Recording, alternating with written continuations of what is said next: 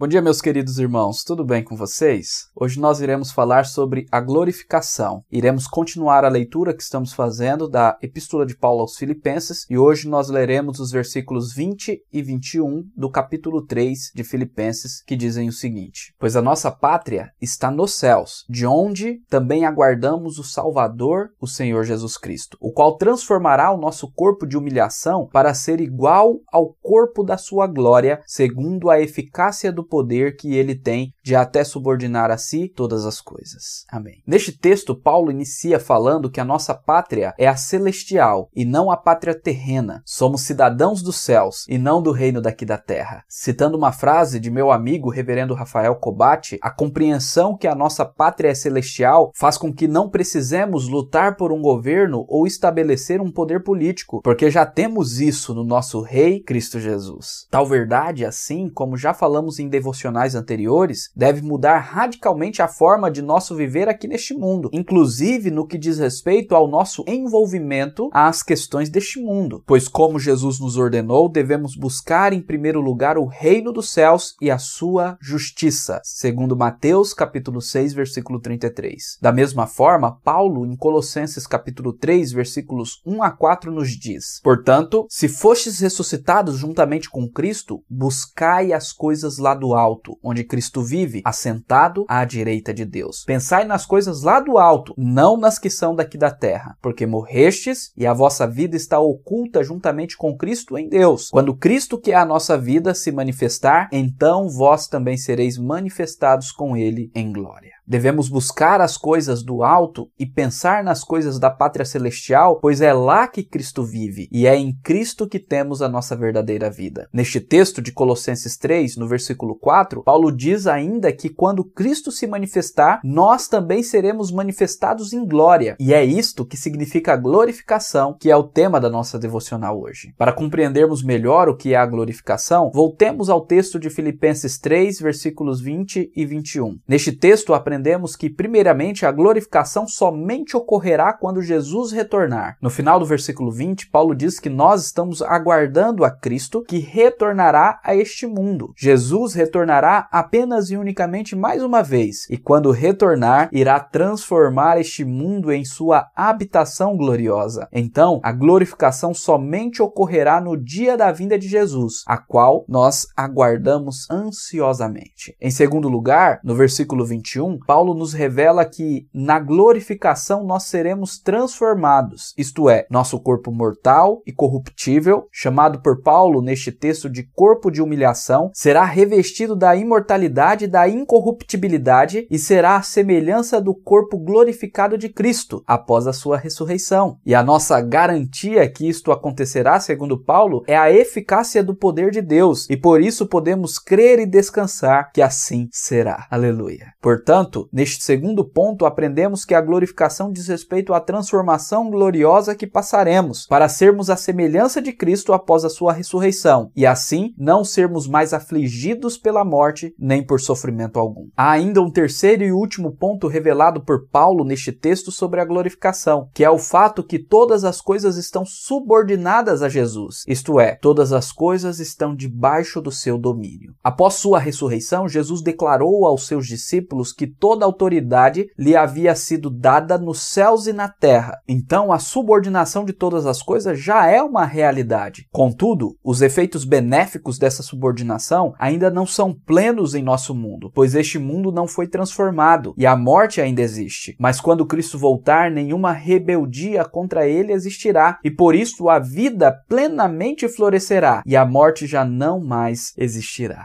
Amém. Para aplicarmos essas verdades ao nosso dia, peço que você, meu querido irmão, reflita nas seguintes perguntas. Você tem buscado em primeiro lugar o reino de Deus? Tens pensado nas coisas lá do alto e desejado as coisas celestiais mais do que as daqui da terra? Você tem vivido como um cidadão da pátria celestial? E ainda, você deseja o retorno de Cristo mais do que o desfrutar dos prazeres efêmeros deste mundo? Seu coração está inteiramente subordinado a Cristo? Ele é o seu Senhor, o qual você você obedece? Diante dessas perguntas, que Deus o abençoe, meu querido irmão, no refletir e no sondar o seu coração. E que em nome de Jesus você possa almejar o dia em que a igreja do Senhor será glorificada em sua vinda. Amém. Que Deus abençoe o seu dia, em nome de Jesus.